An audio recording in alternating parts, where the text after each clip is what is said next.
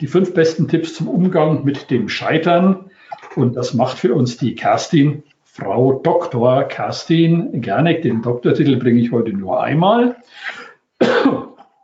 Ähm, um uns vorzustellen, mein Name ist Stefan Kessler. Ich bin heute wieder euer Moderator.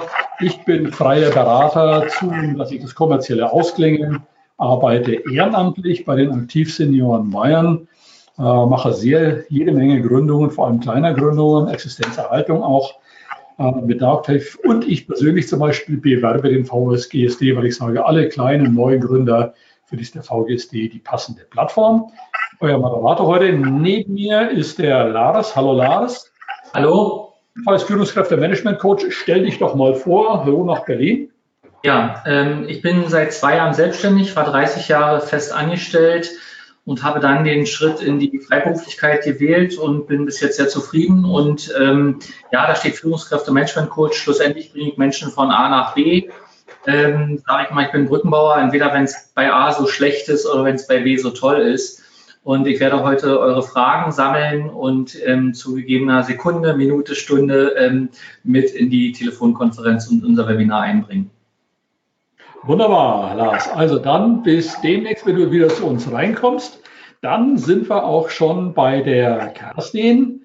Hallo Kerstin, äh, Ihre Kamera ist ein bisschen ungünstig an Ihrem Notebook unten angebracht. Wir haben jetzt noch einiges probiert. Kerstin, brauchst du dich kurz mal dein äh, deine Kamera einzuschalten? Winkst uns mal ein bisschen zu? Ja, das kann ich gerne machen. Aber das ist ja so, es ist doch eine Telco, da werden wir ja sowieso nicht gesehen. Ja, genau. Hallo, also fast wunderbar. Nein, du hast so ein schön aufgeräumtes Zimmer. Du hast einen Blumenstrauß extra hintergeriert. Auf der einen Seite eine Obstschale, ja. Also ich musste hinter mir die Bilder so umhängen, dass meine Partnerin nicht jedes Mal zu sehen ist wenn ich hier eine Telco mache, der hat mich gebeten, bitte andere Bilder hinhängen. Also so schön dekoriert wäre, ist doch ein wunderbarer Backdrop. Schade, wenn du es wieder wegschaltest. Kerstin, du bist erfahrener Coach, Speakerin, Autorin, Coach für Neuanfänge. Was heißt Coach für Neuanfänge? Passt doch gut zum Thema. Ja, in der Tat. Also was Lars eben schon sagte, es gibt Menschen, die wollen irgendwo weg und irgendwo hin. Und so war das mit mir mit Ende 40. Ich war Geschäftsführerin in einem großen Wirtschaftsverband und wollte da weg und habe dann aber keine Lust gehabt, mich nochmal auf eine Festanstellung zu bewerben und habe mir dann gesagt, dass ich Spaß daran hätte, mich selbstständig zu machen. Mhm. Und das habe ich dann gemacht. Vor acht Jahren habe ich mich selbstständig gemacht. Und äh, heute bin ich Business Coach für Neuanfänge in der Lebensmitte. Für Menschen, Lebensmittel definiere ich immer zwischen 35 und 49 weil alle sieben Jahre sich sämtliche Zellen des Körpers einmal rundum erneuert haben und die Seele will wachsen. Und das merkt man insbesondere auch an diesen Siebenmal-Jahresschritten. Und es ist mir fast ein bisschen unheimlich, wenn ich meine Coaching-Klienten frage, wie alt sie sind und sie dann tatsächlich 35, 42, 49 oder 56 sind. Okay, äh, du machst aber auch über 50, weil ich zum Beispiel bin aus, ich war bei Siemens früher, bin mit 56 aus der Firma weg, ist ja auch nochmal eine spannende Zeit nochmal für Neuanfang. Äh, und auch da hat man nochmal 10, 12, 15 Jahre vor sich. Oder ja, würdest du so einen wie mich ablehnen? Nein, natürlich nicht, aber man muss sich eben auf eine Altersspanne erstmal festlegen und man, ich werde natürlich häufig gefragt, ja, wie definierst du denn die Lebensmitte? Und die 50 ist ja so eine magische Zahl, dass man sagt, wir können heute 100 werden, deswegen kippt da noch mal was. Ich würde dich nicht ablehnen mit 56, im Gegenteil. Das ist ja das Faszinierende angesichts des demografischen Wandels, dass wir eben auch Ende 50 was Neues machen können. Und ich habe sogar mal eine Frau beim Entrepreneurship Summit erlebt, die hat mit 70 ihr drittes Unternehmen gegründet, mit der Begründung, dass sie ein Unternehmen für ihren Sohn gründen möchte, der nicht aus den Pötten kommt und damit der abgesichert Ihr ist einfach langweilig. Ihr ist einfach langweilig. Ja, okay. Das ist super. Äh, Lars, du hast jetzt schon Oh, ja, erste Frage. Es gibt schon die ersten Bitten, ähm, Kerstin, an dich, ob es nicht möglich ist, dass du doch dein Bild anschaltest weil ähm, A, wird die Kamera als gut bewertet und es wäre schöner, wenn man dir beim Sprechen auch zusehen könnte. Also wenn es für dich kein Problem ist, kannst du entscheiden, dann könntest du deine Kamera anschalten. Ich, ich dachte, das wäre eine Test. Das würde gar nicht gesehen werden. Doch, doch. Alle oh, können nee, sehen, wir mit der Kamera. Leute. Du siehst bezaubernd aus. Ach so, naja gut, dann, obwohl ich erkältet bin, blende ich mich heute mal mit Schal und so ein. Ausgezeichnet. Danke. Wunderbar. Finde ich sehr ja. toll, Kerstin. Kerstin, ich würde übergehen. Wir haben eine Umfrage vorbereitet zum Thema Scheitern. äh, die ich jetzt mal scheitere. Scheitern, also geht an euch, die draußen hier äh, uns zuhört. Äh, scheitern, ich habe schon mal ein Projekt in den Sand gesetzt oder einen Auftrag. Ich bin mit einem Business-Ansatz gescheitert. Ich habe sogar eine Insolvenz schon mal hingelegt oder mir droht ein Scheitern. Ihr könnt da mehrere Antworten geben. Ich starte jetzt mal, weil ich muss die erst auswählen, die Umfrage, und ich starte sie. Die müsstet ihr jetzt sehen. Äh, und ich bitte um eure Antworten, die da zurückkommen. Das läuft jetzt hoch. Äh, spannend, okay, wie das hier reinkommt. Ähm, ich warte noch ein bisschen. Wir haben 74 Teilnehmer. Die Hälfte hat bis jetzt uns geantwortet. Schauen wir mal, geht noch weiter.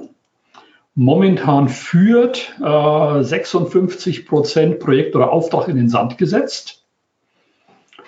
5 Prozent haben eine Insolvenz äh, bereits erleben müssen.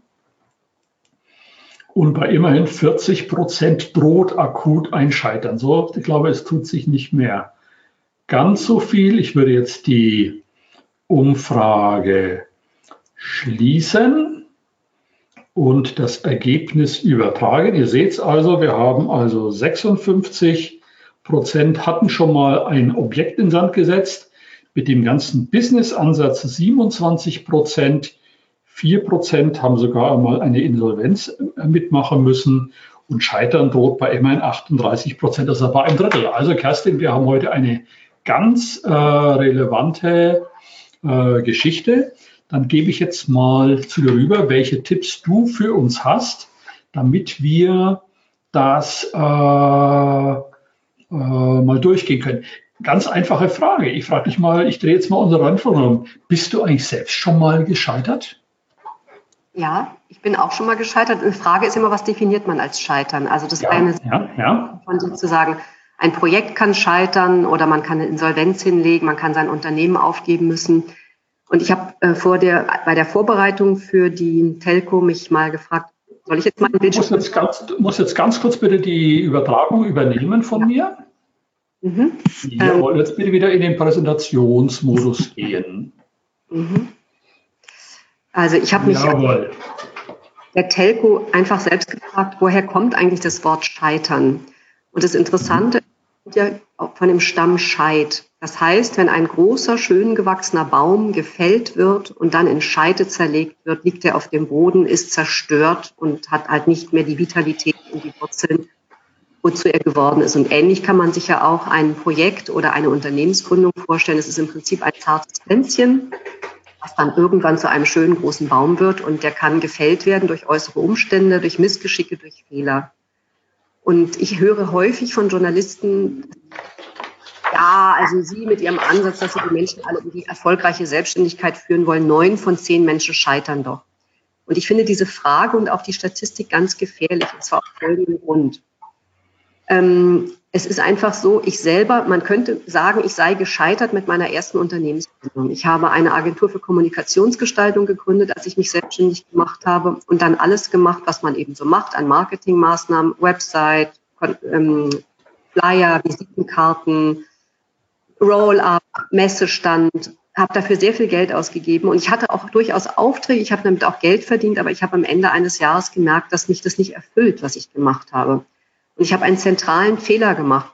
Nein, ich habe drei zentrale Fehler gemacht. Der erste Fehler war, dass ich mich zu schnell neu gefunden habe, erfunden habe, ohne mich wirklich zu positionieren, und zwar vom Kopf. Und ganz entscheidend ist, wenn man ein Unternehmen gründet, dass man sich fragt, was will das Herz und was beitragen, dass man wirklich in Resonanz mit beidem gründet. Der zweite Fehler war, dass ich extrem viel Geld in Marketingmaßnahmen aus, investiert habe, noch bevor ich klar positioniert war, von meinem Herzen her positioniert war.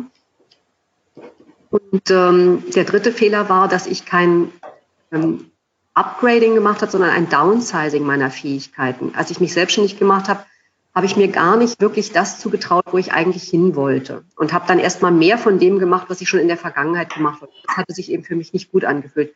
Und insofern könnte man jetzt sagen, ja, ich bin mit meinem ersten Unternehmen gescheitert. Man kann aber auch sagen, ich habe ein Jahr lang wertvolle Erfahrungen gemacht und habe mich nach einem Jahr nochmal hingesetzt und habe mich gefragt, was kann ich besonders gut, was mache ich besonders gerne und wo will ich eigentlich hin? Das heißt, wo will ich auch noch wachsen? Unsere Seele will wachsen und alle sieben Jahre will sie sich weiterentwickeln, also wenn nicht sogar tagtäglich vom ersten bis zum letzten Atemzug.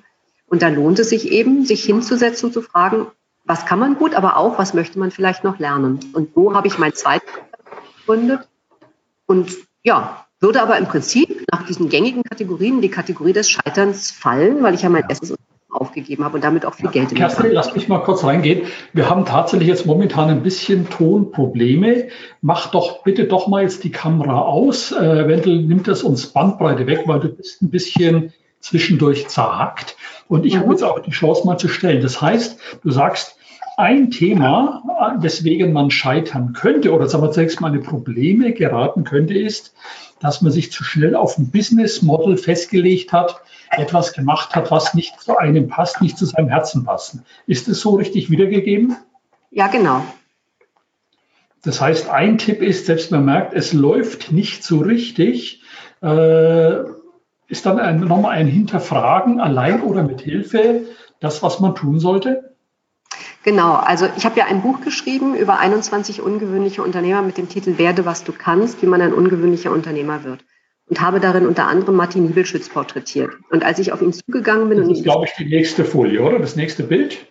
Ja, ich weiß jetzt nicht, ob ich jetzt hier weiterklicken kann, weil ich habe dich einfach, hier... Einfach draufklicken, einfach draufklicken.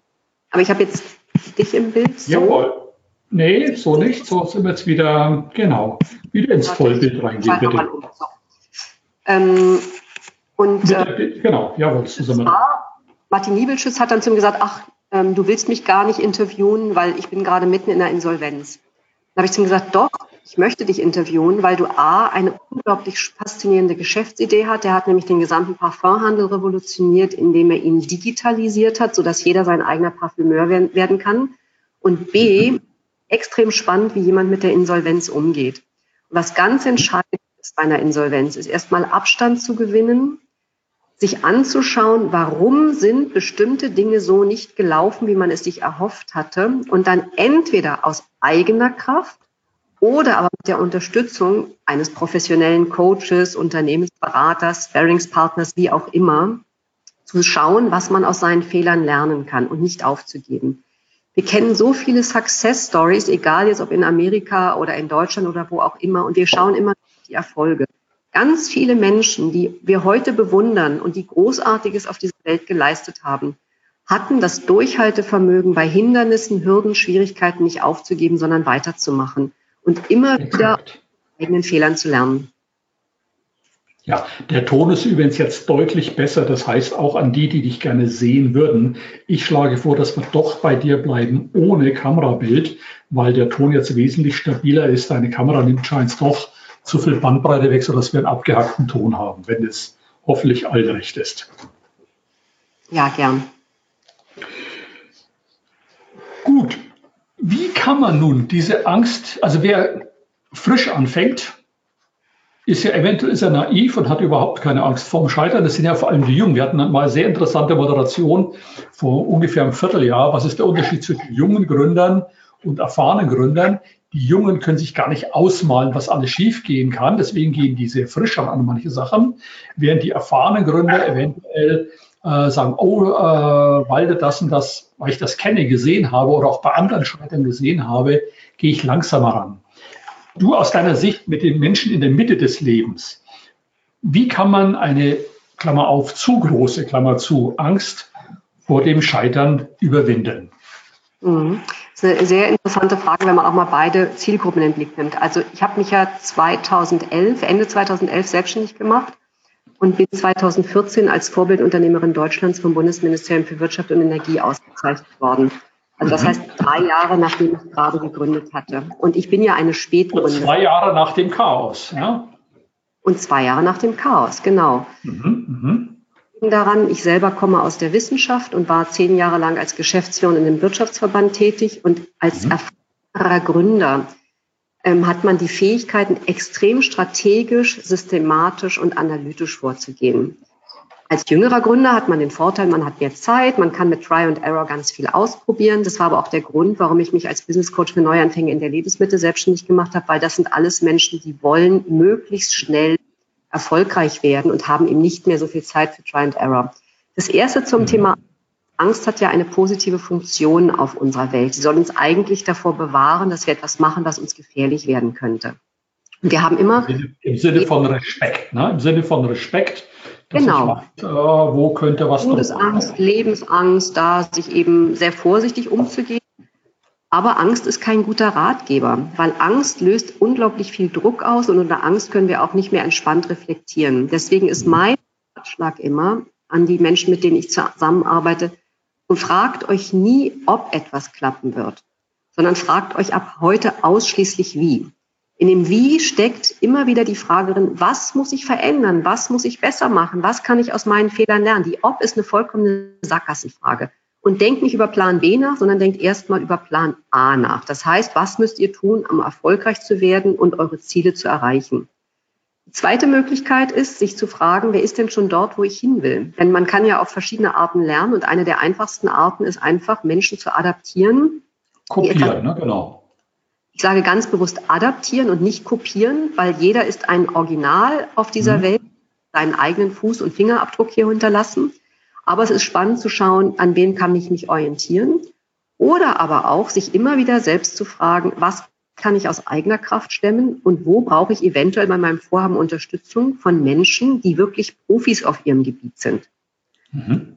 Da habe ich ein eigenes Startup-Coaching-Programm entwickelt, eben für meine Gründer da in der Lebensmitte, weil ich sage, die wollen keine Zeit verlieren. Und im Internet finden wir ja wahnsinnig viel, unglaublich viel Information. Wir können uns durch Freebies durchklicken, wir können uns Webinare anschauen, aber damit verlieren wir halt im Zweifelsfalle auch sehr viel Zeit. Wenn man dann einem strukturierten Prozess folgt, und der ist bei mir in sieben Schritte eingeteilt, die ich eben jedem empfehlen würde, startet mit einem Stärkenprofil. Die Stärken sind das, was ihr besonders gut könnt, wo ihr im Flow seid, wo es euch leicht fällt. Und das Verrückte ist, dass sich die meisten Menschen ihrer Stärken nicht bewusst sind. Gerade weil es ihnen so leicht fällt, nehmen sie das mhm, für. Mhm, mhm, mhm. Zweite Empfehlung, ganz klares Ziel vor Augen haben und möglichst mit einer Smart-Formel das Ganze umsetzen. Die steht ja für spezifisch, messbar, attraktiv, aus eigener Kraft realisierbar und T für Time, zeitlich auch umsetzbar. Und wer mhm. sich einmal schriftlich wirklich aufschreibt, der ist an einem ganz eindeutigen Vorteil, weil der viel strukturierter vorgeht, als wenn er loslegt und dann nach dem berühmten Motto, und als sie das Ziel aus den Augen verloren hatten, verdoppelten sie das Tempo. Das ist keine gute Strategie. Und deswegen würde ich immer zu einem klaren Umsetzungsplan raten. Denn der Umsetzungsplan, das, was Lars vorhin angesprochen hat, ich bin hier bei A, ich will nach B, ich sage dann aber, dazwischen liegt ein reißender Fluss mit ganz vielen Ungeheuern.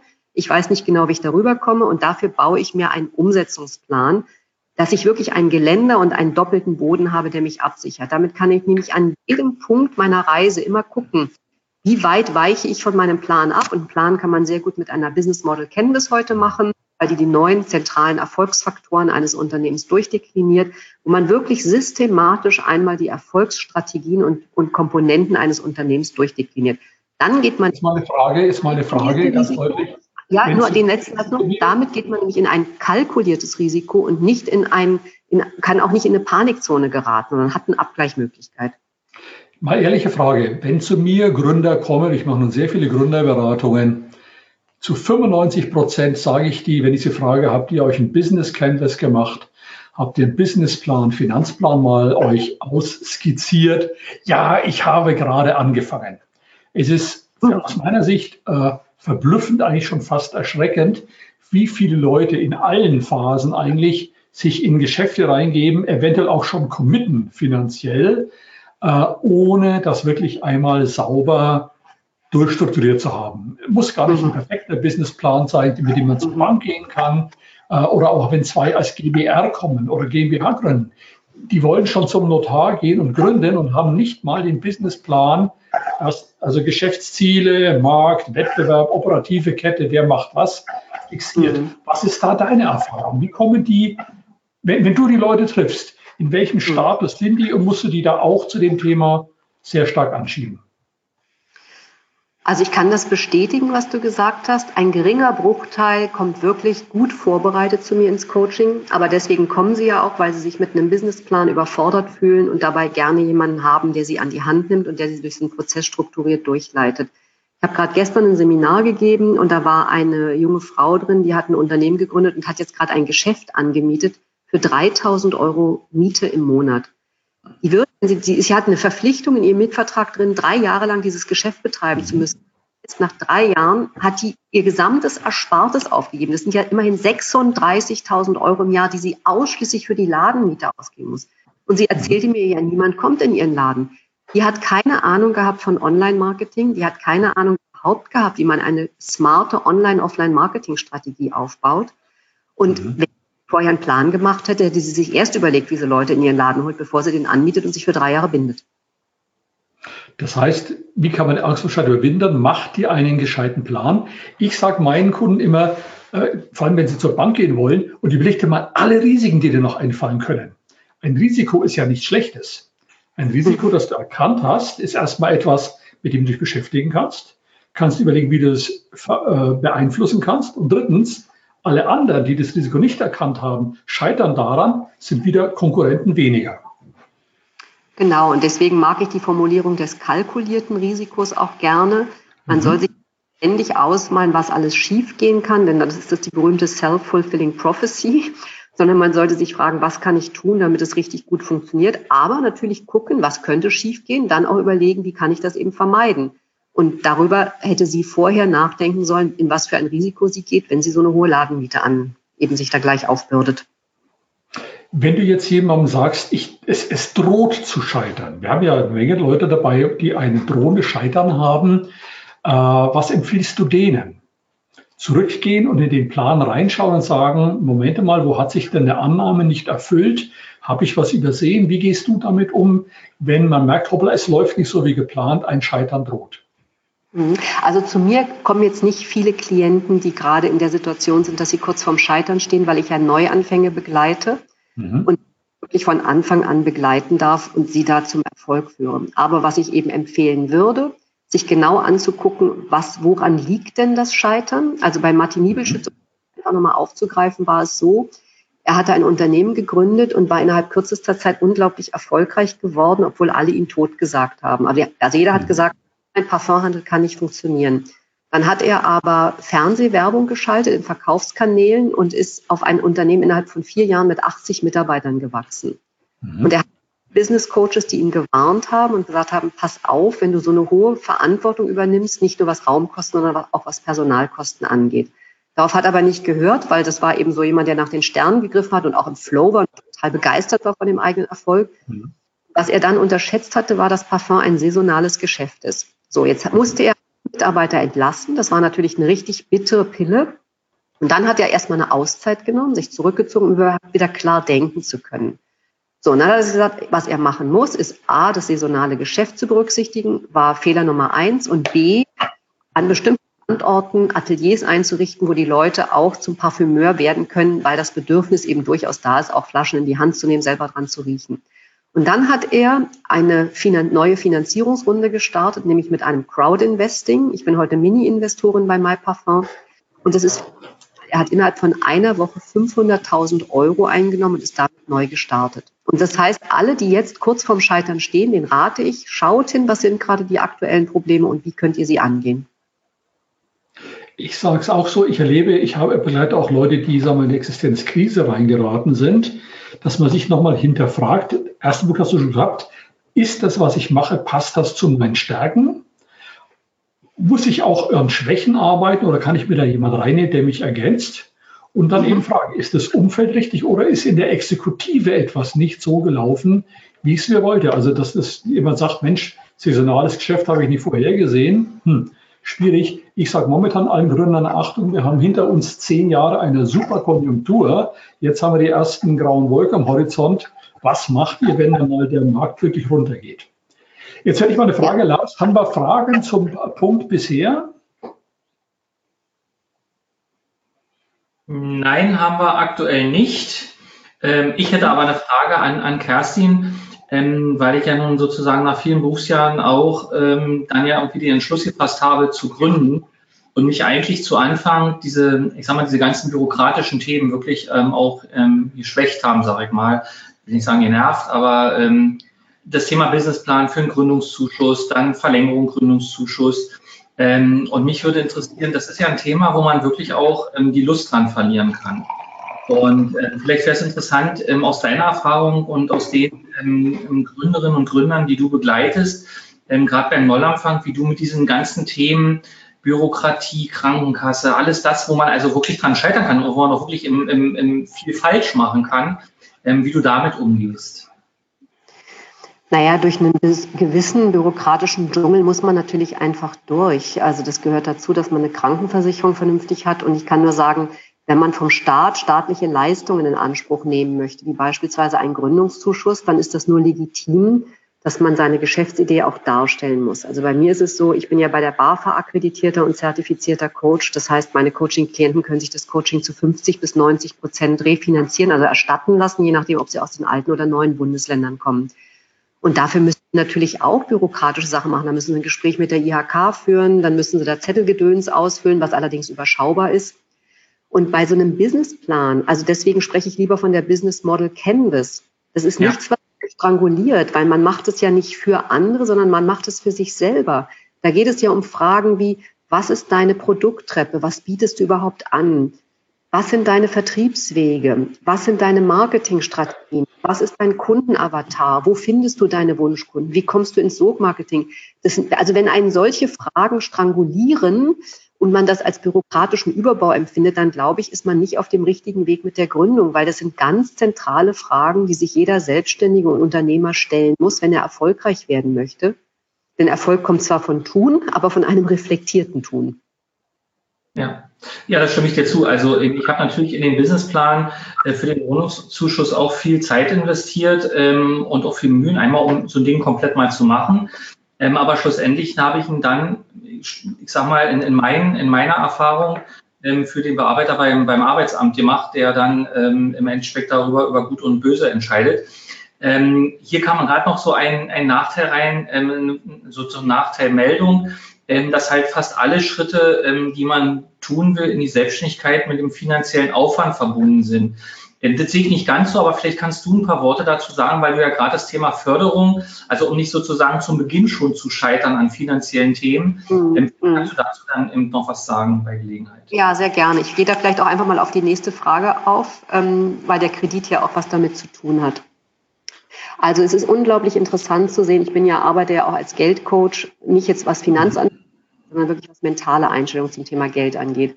Und wer ein Angestellter war, wie in deinem Falle, dann kündigt und sich selbstständig macht, der muss ja eine neue, ein neues Verhältnis zum Thema entwickeln. Denn der Angestellte hat die Kategorie, er kriegt ein Gehalt, das ist sicher am Ende seines Monats auf seinem Konto drauf, dann gibt er was aus und er spart was. So, und eine dritte, ein, beziehungsweise eine vierte Kategorie kommt für den Selbstständigen dazu, nämlich das Investieren. Es ist extrem wichtig, dass man ganz klug investiert. Was ist der Unterschied zwischen investieren und ausgeben? Bei einem Investment hat man einen sogenannten Return on Invest. Das heißt, diese, diese Investition macht einen wertvoller am Markt und kommt in irgendeiner Form zurück, dass man mehr Wissen hat, dass man mehr Einnahmen hat, wie auch immer.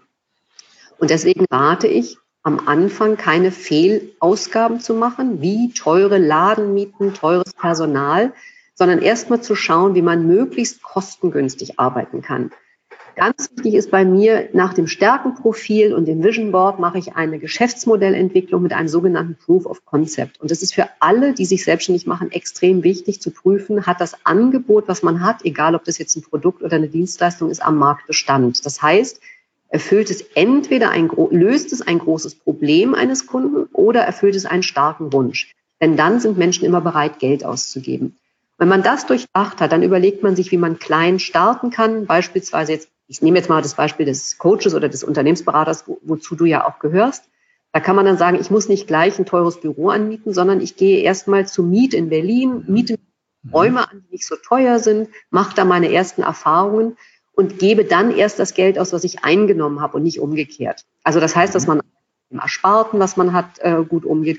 Und noch einen zweiten Aspekt, den ich anfügen möchte, ist, ich lade dazu ein, sehr kreativ mit Geld umzugehen. Geld ist in unserer Welt in Hülle und Fülle da. Und ich habe in meinem Buch nicht nur 21 Unternehmer porträtiert, sondern auch 21 ungewöhnliche Unternehmer, die ungewöhnliche Wege gefunden haben, ihren Start zu finanzieren, auf ganz unterschiedliche Art und Weise. Der eine hat beispielsweise einen Mäzen gefunden, ähm, mhm. in dem einfach fündig die reichsten Leute seines seiner Stadt angeschrieben hat, die Interesse hatten, in ihn zu investieren und ihn weiterzubringen. Ein anderer hat sein Haus verkauft. Sowas ist in der Lebensmitte möglich und es ist ein großer Schritt, wenn man sagt, mir ist die Selbstständigkeit so viel wert, dass ich mein Haus verkaufe, um ein Startkapital zu haben.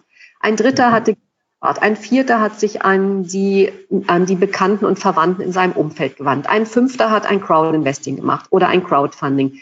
Es gibt einfach so viele Wege, sich eben nicht nur auf diese staatlichen Behörden, die einen in der Tat, und da gebe ich dir recht, ziemlich frustrieren können, insbesondere weil man da ja nur ein kleines Geld bekommt. Wenn man aber sich in einer Nische positioniert mit einem guten Angebot, kann man relativ schnell aus den eigenen Einnahmen sein Business weiter finanzieren. Also jetzt, ich, meine Erfahrung ist wirklich, also ich bin eher formal, ich sage dann, wir rechnen immer richtige Finanzpläne und zwar eventuell in verschiedenen Versionen durch, äh, um zu sagen, so was ist denn die Middle of the Road Linie, äh, wie viel Geld brauche ich, um das Umlaufvermögen zu finanzieren, wo muss ich investieren, wo kann ich Investitionen eventuell später machen, wo bekomme ich die Finanzen her, du hast völlig recht. Äh, viele Menschen haben da sehr naive Vorstellungen und vor allem sind die Vorstellungen sehr naiv, was sie vom Staat dafür Geld kriegen. Ja? Wenn sie mal fragen, kriege ich dafür Subventionen oder sonst was, das ist ja gar nicht so viel. Ja? Äh, wir haben aber das Thema, die Frage hier Kredit. Kredit ist ja in dem Fall eigentlich eher der harte Kredit. Hier in Bayern dann die LFA, in Deutschland die KfW, alles über die Hausbank. Äh, wie gehst du mit dem Thema um Kredit über die Hausbank und dann später LFA, KfW? Also ich habe bisher auch mit Krediten nicht so viel Erfahrungen äh, sammeln dürfen oder sammeln müssen. Aber was ich immer empfehlen würde, wer einen Kredit aufnimmt, möchte, muss ihn ja A aus eigener Kraft wieder erwirtschaften, um ihn zurückzahlen zu können. Und dafür muss man natürlich Liquiditäts- und Rentabilitätspläne machen, um einfach zu schauen, trägt das eigene Geschäftsmodell so, dass ich in absehbarer Zeit die Raten, die anfallen, auch zurückzahlen kann. Da hat jeder eine Verpflichtung, wenn er vom Staat oder von wem auch immer Geld geliehen bekommt, dass er vorher durchrechnet, wie muss er aufgestellt sein, um den Kredit zurückzahlen zu können. Und deshalb sage ich immer, bevor man Geld aufnimmt, erstmal ganz klaren Geschäftsmodellentwicklung, ganz klaren messerscharfen Kundenavatar oder eben auch mehrere, wenn man mehrere hat um genau zu wissen, an wen adressiert man sich, eine ganz klare Produkttreppe aufsetzen, denn Menschen kaufen nicht irgendwas, weil jemand sagt, ich bin Fotograf, sondern es hört sich ganz anders an, wenn man sagt, ich bin Hochzeitsfotograf und spezialisiert Hochzeitsfotos. Eine Nischenpositionierung machen, weil man heute mit den Social Media und der Digitalisierung durch ein sogenanntes Longtail-Marketing sehr, sehr schnell Reichweite am Markt aufbauen kann. Und da reicht manchmal ein einziges Produkt auf, äh, äh, reicht ein einziges Produkt, um damit Geld einzunehmen und sich dann überlegen, wenn man so eine Produkttreppe hat, von welchen Produkten oder von welchen Angeboten muss ich wie viel pro Monat an wie vielen Menschen verkaufen, um Summe X zu haben, um Summe, die Summe zurückzahlen zu können. Die meisten Menschen tun sich auch wiederum wahnsinnig schwer, sich mal auszurechnen, was so ein Mengengerüst ist. Ja, wie viel Dienstleistung muss ich eigentlich vermarkten? Und Achtung, wie viel Zeit steckt dahinter? Das Beispiel mit deinem äh, My Perfume oder was das war, ja, oder mein Duft. Mhm. Äh, mit wie vielen Leuten mache ich das? Wie kann ich dann mit dem Personal umgehen, äh, wenn ich zum Beispiel einen Jahreszyklus drin habe oder einen Konjunktureinbruch? Genau. Genau. also ich sage immer, äh, klar, dass ich bin dafür, dass man sich einen klaren Businessplan, Finanzplan macht. Erster Adressat bin erstmal ich selber. Ja, mhm. weil ich muss ja wissen, was ich machen will, wo ich das Ganze, wie ich das Ganze darstelle, auch um Varianten durchzuleben. Fürs Denken finde ich den Business Canvas hervorragend. Den sage ich immer, mhm. macht euch den an die Schrankwand oder an den Kühlschrank hin. Fürs erste Denken, wenn ihr den eurer Oma, eurer Partnerin, eurem Freund erklären könnt, seid ihr gut aufgestellt. Aber es hilft nichts. Ihr müsst ihn am Schluss den Finanzplan Business Detail durchrechnen. In der Variante Worst Case, in der Variante Best Case. Wobei ein Best Case ja auch sein kann, wenn jemand sehr, sehr schnell wächst. Ja. Nichts erschreckt einen Bankberater mehr, als wenn der Kunde nach einem Jahr wieder kommt und sagt, oh, ich brauche nochmal 200.000. Ja. Und das war beim ersten Gespräch nicht schon als Variante drin. Wenn es heißt, mein Geschäft, wenn das abhebt, brauche ich nochmal Geld. Der Banker das vorher schon weiß und in dem Gespräch beim Vorstand, bei der Risikoabteilung mit reinnehmen kann, ist es kein Thema. Also ich bin äh, Anhänger, dein Business Canvas, ja, zum Starten, aber danach wirklich sauber Businessplan, Finanzplan durcharbeiten. Erst für einen selbst, oder die Partner, mit denen man gründen will, in die GBR, in die GmbH. Man braucht es für sich selber. Ja, dem kann ich nur zustimmen. Gut. das Thema selber schon gescheitert hast du. Was waren deine Hauptlearnings aus dem Scheitern? Was waren deine Hauptlearnings aus dem eigenen Scheitern? Wenn wir das nochmal zusammenfassen dürfen. Meine Learnings aus meinem eigenen Scheitern ist A, man sollte unbedingt erst die Positionierung machen und dann erst Marketinginvestitionen tätigen. Der andere, der andere Weg ist genau falsch und da kann man sehr viel Fehlinvestitionen machen. Das zweite Learning ist, wenn man eine Fehlerfindung wie in meinem Falle hingelegt hat oder ein Fehler passiert ist, sich zu erlauben, dass man im Leben Fehler macht. Wir haben eine ganz falsche Fehlerkultur. Wir müssen viel toleranter mit Fehlern umgehen.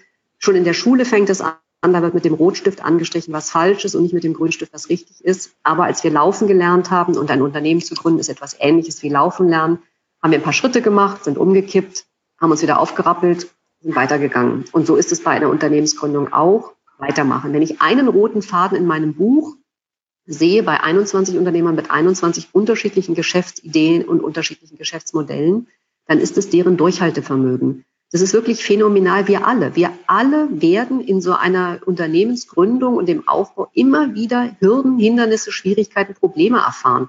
Da geht kein Weg dran vorbei. Aber der Unterschied zwischen einem Menschen, der erfolgreich wird und einem, der scheitert, ist, dass der eine aufgibt und der andere weitermacht. Das wären so meine äh, zentralen Learnings, die ich jetzt daraus mitnehmen würde. Und dann auch noch ganz entscheidend, ähm, es gibt sehr viel Häme leider in Deutschland. Wenn jemand gescheitert ist, treten viele gerne noch nach. Umgebt euch mit Menschen, die euch Kraft geben, die euch unterstützen und holt euch Rat von anderen Selbstständigen ein. Geht in gute Netzwerke rein, wo ihr Unterstützung erfahrt, weil Netzwerke helfen gerade in Situationen, die brenzlig und schwierig sind, ungemein, ähm, weil man dann Unterstützung von Gleichgesinnten bekommt, die das einfach nachvollziehen können. Du hast einen Tipp für uns, der heißt, gib nicht sofort auf, sondern mach weiter. Geht natürlich nur, wenn man noch die finanzielle Luft hat oder die persönliche Kraft hat. Das heißt, aus meiner Sicht, äh, man sollte natürlich rechtzeitig hinschauen, auch im oder vor dem Scheitern nicht zu lange mit Gewalt weitermachen. Ich finde es gut, die hier, die heute mit dabei sind, die sagen, bei mir scheitert das Drohen einer Thematik. Äh, da, wie du sagst, je früher man sich jemand reinholt, mit dem man einfach mal das Problem bespricht, dem man sein Herz ausschüttet, mit dem man die Finanzen durchgeht, der einmal hinterfragt, umso mehr hat man noch die Chance, wieder die Kurve zu kriegen, bevor es einen ganz aus der Kurve trägt. Wäre meine Meinung. Ja, und eine Sache ist vielleicht auch nochmal wichtig für die Zuhörer zu wissen. Also wer jetzt beispielsweise in einer pekuniär, in einer finanziell schwierigen Situation ist, der kann ja bei der Bahn ein Coaching beantragen, was ihm zu 90 Prozent erstattet wird. Die BAFA hat ein ganz großes Interesse daran, dass Selbstständige erfolgreich werden. Und ich habe eine Expertencheckliste erstellt, wie man einen qualifizierten Coach für das eigene Unternehmen und die eigenen Herausforderungen auswählen kann, weil das für Menschen, die keine Coaching-Ausbildung gemacht haben, sehr schwer ist, sich am Markt zurechtzufinden. Und diese Checkliste kann man sich auf meiner Website kostenfrei runterladen. Damit kriegt ihr einfach Kriterien an, der, an die Hand, wie ihr einen Coach, der euch bei euren spezifischen Herausforderungen gut weiterhelfen kann, weil ein Handwerker hat andere Herausforderungen als ein Akademiker, als jemand, der gerade eine Plattformökonomie aufgemacht hat. Und da lohnt es sich halt immer, sich an die Experten zu wenden. Und das Gute ist, alle Coaches, die bei der BAFA akkreditiert sind, sind ja durch einen Zertifizierungsprozess gegangen. Das heißt, die kennen sich exzellent mit Unternehmensprozessen aus. Gut. Jo, da waren wir eigentlich schon, wir waren schon bei den Tipps, glaube ich, die du uns mal gegeben hast. Ja, die Frage ist, ob, ähm, ob ihr Interesse daran habt, dass ich euch einfach mal zwei, drei meiner eigenen, meines eigenen Scheiterns Beispiele bringe und wie ich damit ja, umgegangen bin. Genau, auf das wird man nochmal reingehen. Du hast jetzt so ein paar Beispiele gebracht. Geh doch mal rein. Was waren deine Beispiele, auf die du auch von der Ferne auch eventuell erlebt hast? Also ich, es ist ja wirklich so, Scheitern wird ja als etwas ziemlich Dramatisches erlebt, weil man sich so ohnmächtig fühlt und den Eindruck hat, man kann gar nichts machen. Bei mir war das so, dass ich eigentlich Professorin für Germanistik werden wollte und ich war kurz vor Abschluss meiner Habil, als ich bei einem Vortrag in die Wirtschaft abgeworben wurde. Und es war natürlich was unglaublich Schönes, so eine Chance zu bekommen, als Geisteswissenschaftlerin in die Wirtschaft zu wechseln. Und dann habe ich zehn Jahre in einem Wirtschaftsverband als Geschäftsführerin gearbeitet und es hatte auch wirklich eine tolle Spielwiese. Ich habe einen Verlag geleitet und eine IV und eine GmbH und eine Stiftung und Presse- und Öffentlichkeitsarbeit gemacht und Eventmanagement und habe wirklich mit Herzblut diesen ganzen Laden relaunched und umgekrempelt, einen Relaunch der Fachzeitschrift gemacht, dafür einen Preis der deutschen Fachversorgung. Also es war so eine richtige tolle Success Story. Und dann passierte aber etwas, worauf ich keinen Einfluss hatte. Bei Verbänden, es gibt tausend von Verbänden in Deutschland, gibt es immer Haupt- und Ehrenamt und es wechselt der Präsident.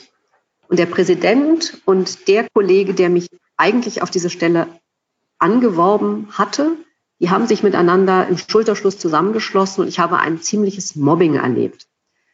Und das war für mich extrem bitter, weil ich habe da so viel aufgebaut und mich da so stark reingebracht und wusste aber, ich kann da nicht bleiben. Und das war für mich der Grund, dann gesagt habe, ich muss da weg.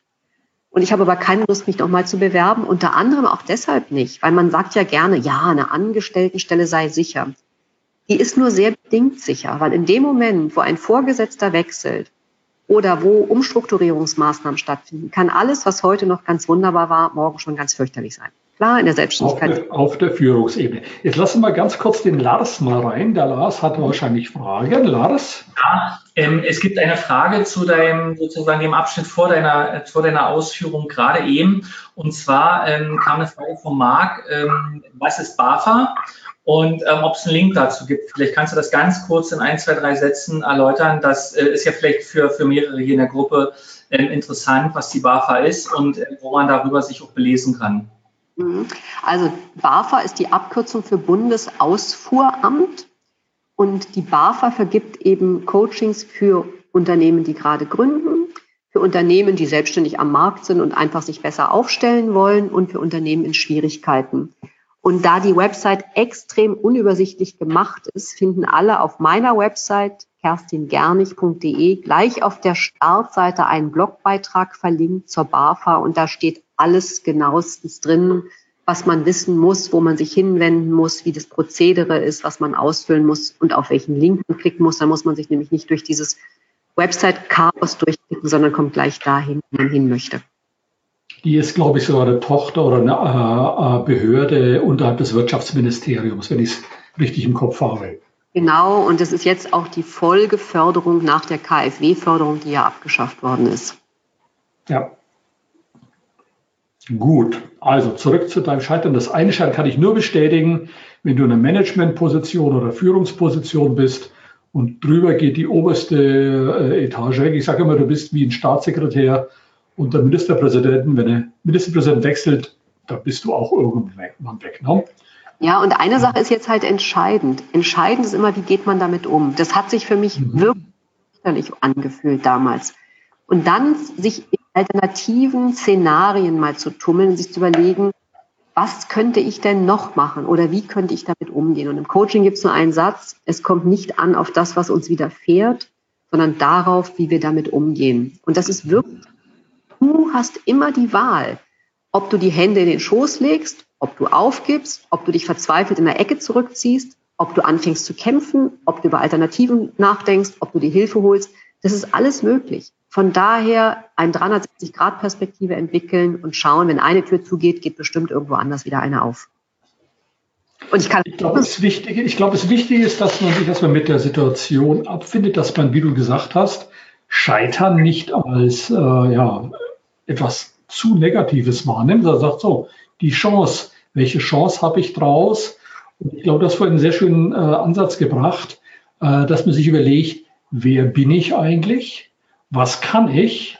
Mhm. Was kann ich nicht? Was will ich? Was will ich nicht?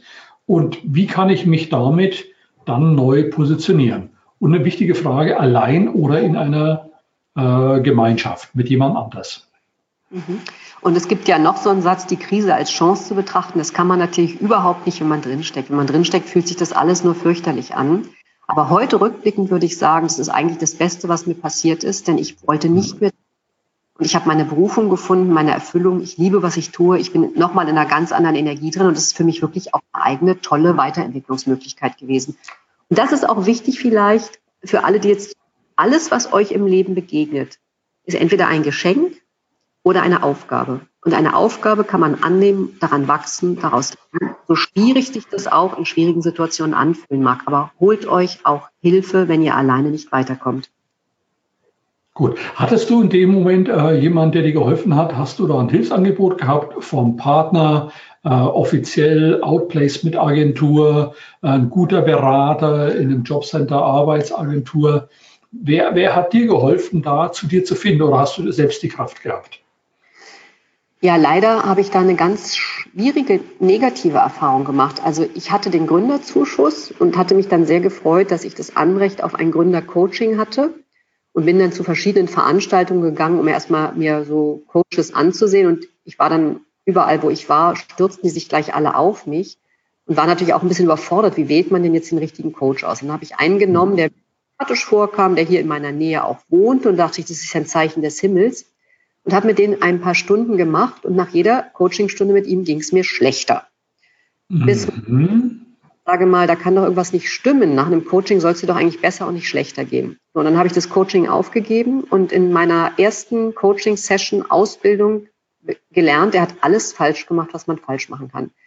Der wollte mir meine Ziele ausreden und es geht ja beim Coaching genau darum zu schauen, was muss man tun, um jemanden zu unterstützen, damit er eine, seine eigenen Ziele erreichen kann. Wie kann man seine Ressourcen mhm. stärken? Braucht er für eine Unterstützung?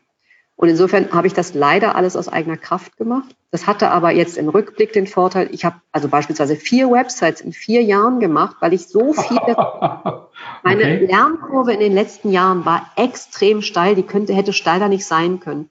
Und aus, mhm. auf Erfahrung habe ich halt mein Coaching-Programm entwickelt, um Menschen heute genau diese Umwege zu ersparen. Das heißt, es ist wichtig, dass man mit dem richtigen Menschen, von dem richtigen Menschen sich begleiten lässt und auch wieder hier, Achtung, nicht bis zum bitteren Ende, sondern das Gefühl hat, es passt nicht, dann lieber nochmal wechseln oder jemand anders nehmen, ja? Unbedingt. Und es ist auch so, man kann auch, wenn man bei der BAFA ähm, sich jetzt einen Coach genommen hat und man merkt, also ich würde immer ein kostenfreies Vorgespräch in Anspruch nehmen, schauen, mhm. von der Qualifikation und auch passt der vom Nasenfaktor. Das ist beim Coaching ganz wichtig. Du weißt das ja selbst, ähm, wenn du jetzt eine Beratung machst und sei es auch nur eine Finanzberatung. Das ist ja was extrem Intimes, dass man jemandem sein, sein ganzes Business von innen offenbart, seine Finanzverhältnisse offenlegt. Und da muss man Vertrauen haben zu den Menschen und da eben auch ein gutes Gefühl bei der Zusammenarbeit. Ich sehe das Prinzip Erstgespräch äh, free of charge und zweitens Rechnung erst, wenn sich klar ist, Nasenfaktor stimmt. Lars, was meinst du zum Thema Nasenfaktor? Eh, eh, zum Thema Nasenfaktor nichts. Ähm, es kam eben noch eine Anmerkung rein vom Marc, ähm, der schreibt, dass man also aus, da deshalb auch aus, durch einen zertifizierten Coach keine Sicherheit hat.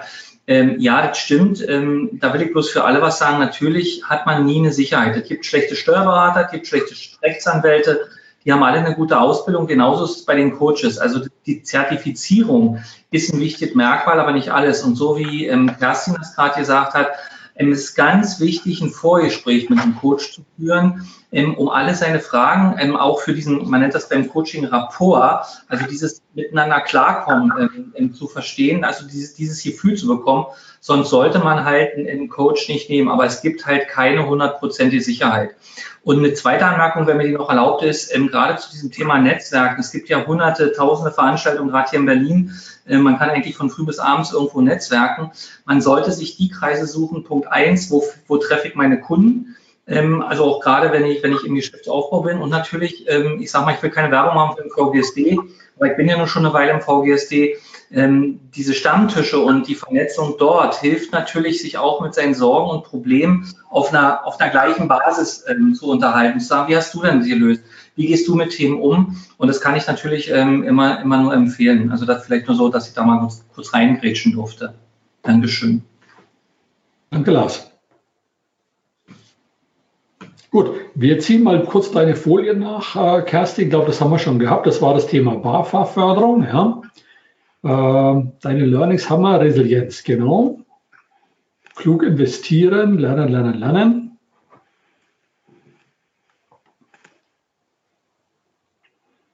So, dann machen wir nochmal Durchhaltevermögen. Genau, dann möchte ich das nochmal aufgreifen, was Lars gerade gesagt hat. Also Netzwerke sind extrem wichtig.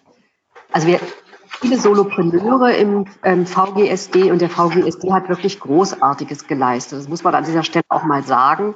Nämlich eine Interessenvertretung von Solopreneuren, von, der, von allen, die in der Kreativökonomie tätig sind.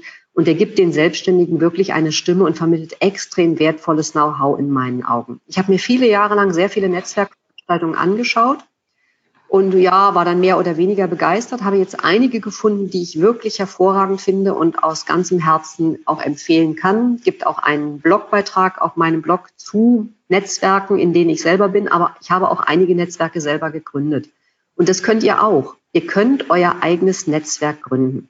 Also ich habe beispielsweise eine Werde, was du kannst Gruppe bei Facebook, die ist kostenfrei. Da kann jeder unter der Voraussetzung, dass er selbstständig Mitglied werden. Und da gebe ich ab und an tolle Tooltips weil wir heute alle von der Digitalisierung nicht nur abhängig sind, sondern die besten Tools eben auch verwenden müssen, um uns das Leben leichter zu machen. Dann habe ich ein Netzwerk ungewöhnlicher Unternehmer und ungewöhnlicher Unternehmerinnen gegründet, in dem automatisch alle meine eigenen Coaching-Klienten Mitglied werden. Schaut einfach, was für euch die richtigen ähm, Netzwerke sind. Ein Netzwerk, in dem ich selber Mitglied bin, ist der BNI. Das ist der Business, ähm, das Business Network International. Das ist das weltweit größte Empfehlungsmarketing Marketing-Netzwerk, was es gibt. Da empfehlen wir uns gegenseitig provisionsfrei.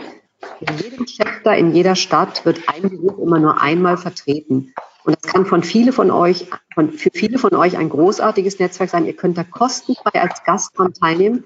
Der einzige Nachteil, es startet sehr früh am Morgen, einmal in der Woche von 6.30 Uhr bis 9 Uhr früh. Das heißt, noch bevor man ins Büro geht. Aber ich kann nur sagen, man startet mit einer grandiosen Energie in den Tag und wer das noch nicht kennt, für den lohnt es sich in der Stadt, in der er lebt, mal in der Nähe sich einladen zu lassen und beim BNI vorbeizuschnuppern.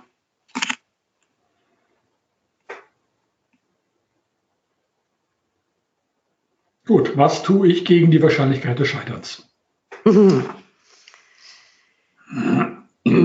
es ist natürlich ganz entscheidend, im Prinzip, was wir schon gesagt haben, sich erstmal zu überlegen, wo man hin möchte und da sehr strategisch vorzugehen. Also wirklich so ein Businessmodell einmal zu überlegen, wo will ich hin, wo stehe ich gerade, was brauche ich dafür, um meine eigenen Ziele umzusetzen, wo könnten eventuelle Risiken auftauchen, wo könnten Schwierigkeiten auftauchen und mit vielen Menschen auch durchaus über sein eigenes, über seine eigene Geschäftsidee sprechen. Also diejenigen, die jetzt noch nicht gegründet haben, sondern kurz vor der Gründung sind, da empfehle ich immer, wenn ihr mit anderen Leuten darüber sprecht und die sagen, das ist ja genial, das würde ich ja sofort kaufen, fangt sofort an, eine kleine Liste zu machen, damit ihr, wenn das Projekt dann startklar ist, ihr sofort die ersten Referenzkunden habt. Man baut ja ein Unternehmen in gewisser auf wie ein Haus. Das heißt, erstmal den Keller, dann das Fundament, dann die Wände, dann das Dach und umgekehrt. So sollte man es machen, halt. Das ist der gute Vorschlag. Ne? ist genau. Nicht, erst, nicht erst das Ladenlokal anmieten und dann überlegen, was man verkaufen möchte. Ne?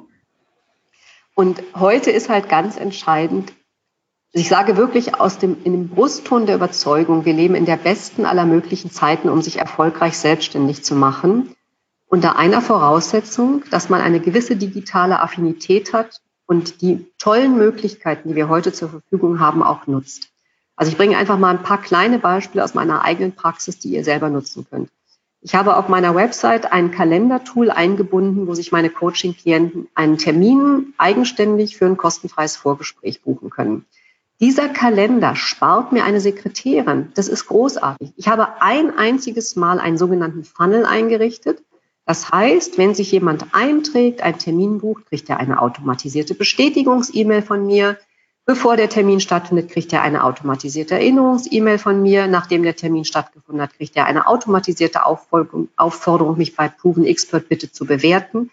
Und das heißt, man macht sich so eine Arbeit heute ein einziges Mal, standardisiert das, um dann im Zweifelsfall damit Hunderttausende oder auch Hunderttausend potenzielle Kunden beglücken zu können. So, und das gilt für ganz vieles. Es ist wichtig, die sozialen Medien zu nutzen, um Reichweite. Reichweite ist heute das zentrale Stichwort, auch für Nischenprodukte, die man aufbauen kann und rasanter Geschwindigkeit. Auch da wieder unter einer Voraussetzung, dass man die Algorithmen der sozialen Medien kennt. Man darf nicht viel Zeit mit Facebook, Pinterest, Twitter, LinkedIn, Xing und wie die Tools alle heißen vergeuden, sondern muss genau wissen, wie, nach welchen Algorithmen funktionieren diese Tools, damit man sie so effizient wie möglich nutzt. Ich bringe mal ein Beispiel. Ich hatte einen ganz schweren Burnout. Ich war sechs Monate komplett weg vom Fenster. Und das ist für einen Solopreneur wirklich hart. Und ähm, bin dann im April diesen Jahres wieder eingestiegen. Nach sechs Monaten bin dann zur ersten Konferenz gegangen, an der haben 1000 Leute teilgenommen. Die Elopage-Konferenz mit einem angeschlossenen Workathon. Elopage ist auch ein Unternehmen, was ich nur empfehlen kann, weil das ganz viele Tools für Shop-Systeme, für Landingpages und ähnliches mehr bietet, zu günstigen Konditionen und einfach zu bedienen. War dann auf der Konferenz mit den 1000 Leuten und wurde extrem häufig angesprochen, obwohl ich gefühlt ein halbes Jahr weg vom Fenster war. Und zwar haben die mhm. Leute Wow, Kerstin, ist es das toll, dass ich dich endlich mal live kennenlerne. Ich folge dir ja schon seit sieben Jahren. Und ich kann mhm. nur sagen, für mich ein so schönes Gefühl zu merken, dass ich eine Online-Präsenz aufgebaut habe, die mich in dem analogen, realen Leben wiedererkennbar macht. Und dass es tatsächlich Menschen gibt, die mir eben seit sieben Jahren folgen, weil sie mein Newsletter lesen, weil sie meinen Webinaren zuhören ähm, und weil sie sich für das interessieren, was ich mache und meine Blogbeiträge lesen. Und das kann jeder heute. Jeder ja, kann. Auch, stell dir vor, ein, ein, ein, ein freiberuflicher IT-Spezialist, wie wir ja einige hier im VGSD haben. Ist das so eins zu eins übertragen? Weil du hast ja durchaus ein gewaltiges Alleinstellungsmerkmal. Was würdest du einem Gründer, der sich, sag mal, äh, in der Mediengestaltung oder in, in der IT-Erstellung selbstständig macht, empfehlen? Was kann er davon kopieren? Kann er das alles also, kopieren, was du jetzt eben? Ja, aber unbedingt. Also das gibt ja nichts Großartiges. Ich sage gerne, früher brauchten die Menschen ein Gärtner, ein Kindermädchen, eine Köchin, eine Haushälterin. Heute kommt doch keiner mehr ohne seinen eigenen ITler aus. Das sind doch die, die mhm. gerade sich in Goldgruben tummeln können, unter einer Voraussetzung wieder, dass sie ganz klar ihr Angebot kommunizieren, dass sie eben nicht mhm. sagen, ich bin ITler, sondern dass sie sagen, ich bin der WordPress-Experte, der euch eure Website aufstellt. Oder ich bin derjenige, der euch auf einer Website, die nicht konvertiert, eine konvertierende Website macht. Konvertierend heißt, dass automatisiert aus Besuchern Kunden werden. Damit man verkauft, muss man zum einen psychologische Mechanismen beherrschen, die sieben Kontaktpunkte zum Kunden sauber aufbauen, bevor der kauft und digital-strategische ähm, Strategien beherrschen. Und wer das heute beherrscht, der kommt eigentlich an dem Erfolg gar nicht vorbei. Okay. Gut. Großes Wort. Gut. Ja, und ich kann das wirklich aus Überzeugung sagen, ja, weil ich hunderte ja. von Coaching-Klienten durch diesen Prozess geleitet habe. Ich werde jetzt am Donnerstag nach Tirol fahren. Es war im letzten Jahr, hatte ich einen Coaching-Klienten, der stand vor mir und sagte, Kerstin, ich möchte das was machen, was du machst. Ich möchte als Autor, Coach und Speaker arbeiten. Habe ich gesagt, das ist machbar, ist ein bisschen Arbeit, aber das ist machbar. Nach einem Startup-Coaching mit mir hat der sein erstes Outdoor-Coaching gemacht und dazu muss ich sagen, das war ein Quereinsteiger. Der war im Controlling bei IBM. Und jetzt mhm. am Donnerstag fahre ich nach Tirol in die Berge und werde den Film über ihn drehen, weil ich Videoblogging mache und ungewöhnliche Unternehmer in Filmen porträtiere. Okay. Ja, Kerstin, ich fasse zusammen. Gerne. Es gibt ein schönes Wort, make your, nee, make a plan and, and, and work your plan. Ja. Nee, plan your work and work your plan. Also wenn ich ich gründe, sollte ich mir einen Plan machen und dann den Plan sauber runterarbeiten. Meine Ergänzung, immer wieder hinschauen, ob sich so entwickelt, wie es in meinem Plan drin gestanden ist und mich dann sehr frühzeitig fragen, wenn da Differenzen sind, sind die gut, sind die schlecht, ist es einfach anders, muss ich nachjustieren? Kann ich mir wo gute Ideen holen? Achtung, die müssen zu meiner eigenen DNA passen und dann kann ich mhm. weitergehen. Und scheitern, gescheitert ist eigentlich wirklich nur der, der zu spät sagt, Achtung, ich muss mich rückbesinnen, ich muss das Ruder hier verändern. Wenn du erstmal in Insolvenz hängst, ist es ganz hart, neu zu starten, das ist wirklich schwierig. Aber auch dann mit guten Beratern, mit guter Hilfe kann man neu starten. Ja? Das wäre meine Zusammenfassung des Tages heute. Äh, ich fand es sehr spannend. Wenn ich einen letzten Satz ergänzen darf, du hast so einen schönen Satz gesagt, wer zu spät sozusagen umsteuert, ich würde noch hinzufügen, oder wer zu früh aufgibt. Nicht aufgeben, weitermachen. Ja, ja, ja, aber, aber eben nicht mit dem Kopf durch die Wand und bis es zu spät ist. Ich habe ja, ich war in der Firma, war ich ja Sanierer und Restrukturierer. Das Schlimmste waren die, die nicht gemerkt haben, wie unter ihrem Hintern sich die Welt verändert hat und das Geschäft abgebrochen ist rechtzeitig, am besten mit jemandem, der neutral ist, der einem wirklich die Hand vors Gesicht hält, sagt, Achtung, jawohl, läuft es doch so, wie es soll. Ich erlebe viele Unternehmensübernahmen, Übergaben, äh, wo sich die Welt zu lange zu weit geändert hat und man immer zu lange noch durchgehalten hat. Also ich glaube, es ist das richtige Maß dazwischen. Lars, naja, und da muss man eine Sache auch noch da muss man eine Sache auch noch sehen, der Begriff Scheitern, der stigmatisiert ja Menschen sehr schnell. Deswegen ist es auch hilfreich, diesen Begriff aus seinem Vokabular vielleicht zu streichen und mhm. zu sagen, ich gehe jetzt vor einer wirklich großen Herausforderung und ich brauche Hilfe und ich möchte umdenken und es ist eine große Lernchance für, mir, für mich. Und wenn ich da durchgehe und da nicht sterbe, dann gehe ich wirklich gestärkt daraus hervor. Und sich deshalb Leute suchen, die einem da Kraft geben, die eigenen Ressourcen stärken, Abstand nehmen und eben nicht das Tempo verdoppeln, sondern, wie du sagst, reflektiert damit umgehen. Alles klar. Lars. Ja, ähm, ich wollte das vielleicht gerne noch ergänzen, äh, jetzt vielleicht auch vor Kerstin, ähm, auch aus, aus ähm, den Erfahrungen, die ich gemacht habe, das Scheitern ist halt negativ belastet und man könnte sich ähm, in zwei Dingen helfen, indem man nämlich einmal sagt für sich selber, erfolgreich gescheitert. Das ist ja etwas, was mental schon was macht. Oder ähm, eben auch ähm, sich Gedanken zu machen, ich habe halt einen Weg gefunden, wie es nicht funktioniert hat und suche halt den nächsten, weil ähm, Geschäfte entwickeln, Firmen aufzubauen, ist halt halt immer was mit Suche zu tun. Und die ist manchmal erfolgreich und manchmal nicht so erfolgreich. Und ähm, ich glaube, das ist ganz wichtig, weil es halt auch ein mentales Thema ist. Fragen gab es jetzt nicht weiter. Ich kann noch zwei Tipps mit auf den Weg geben. Wir sind ja im Oktober und es findet jetzt am 18., 19., 20. Oktober zum einen die D-Gut in Berlin statt. Das ist die Deutsche Gründermesse. Da kriegt man wahnsinnig viel Wissen für Gründer, wirklich fast kostenfrei, für einen ganz minimalen Eintritt, ganz geballtes Wissen, zwei Tage lang. Und gleich im Anschluss überlagernd damit ist der Entrepreneurship Summit. Das ist auch fantastisch. Es ist in der Freien Universität Berlin im Henry Ford Bau von Professor Faltin, der das Komponentenportal entwickelt hat und das Buch Kopfschläg Kapital geschrieben hat. Ich werde bei beiden Veranstaltungen mit einem Vortrag präsent sein, einmal zum Thema Geldcoaching und einmal zum Thema Female Entrepreneurship. Und sollte einer zugehört haben, der nach Berlin kommt, freue ich mich, wenn ihr mich bei diesen Veranstaltungen ansprecht. Super. Ich sage herzlichen Dank, Kerstin, für diese Telco. Ich sage herzlichen Dank, äh, Lars, für die Unterstützung, die ja heute vielleicht etwas relaxed war. Nicht ganz so viele Fragen. Ich darf noch darauf hinweisen, die nächste Experten-Telco ist auch schon offiziell angekündigt, ist am nächsten Dienstag, dem 15.10. um 16 Uhr mit Sven Kessberger. Es geht um das Thema wie viel Geld brauche ich, um mit 65 mit dem Arbeiten aufhören zu können. Letzte Bitte nochmal, wenn ihr aus der Telco aussteigt, dann bitteschön äh, gebt uns eure Bewertung. Und wie gesagt, wer nicht Mitglied, wer noch nicht Mitglied im VGSD sein sollte, werdet Mitglied. Ihr unterstützt damit die hervorragende Arbeit des VGSD äh, für uns Unternehmer und ihr ermöglicht auch solche Sachen wie diese Telcos hier. Und ihr könnt darüber natürlich auch diese über 100 Telcos, die schon da sind, anhören. Ich wünsche euch allen noch einen schönen Abend. Kommt gut in den Herbst herein. Ich habe meine erste Erkältung, die fränkische Rüsselpest, schon hinter mir. Ich wünsche euch, kommt gut in den Herbst und wir sehen uns irgendwann wieder. Auf Wiederhören und bye bye. Wiederhören. Tschüss. Tschüss auch von meiner Seite und herzlichen Dank für die tolle Moderation.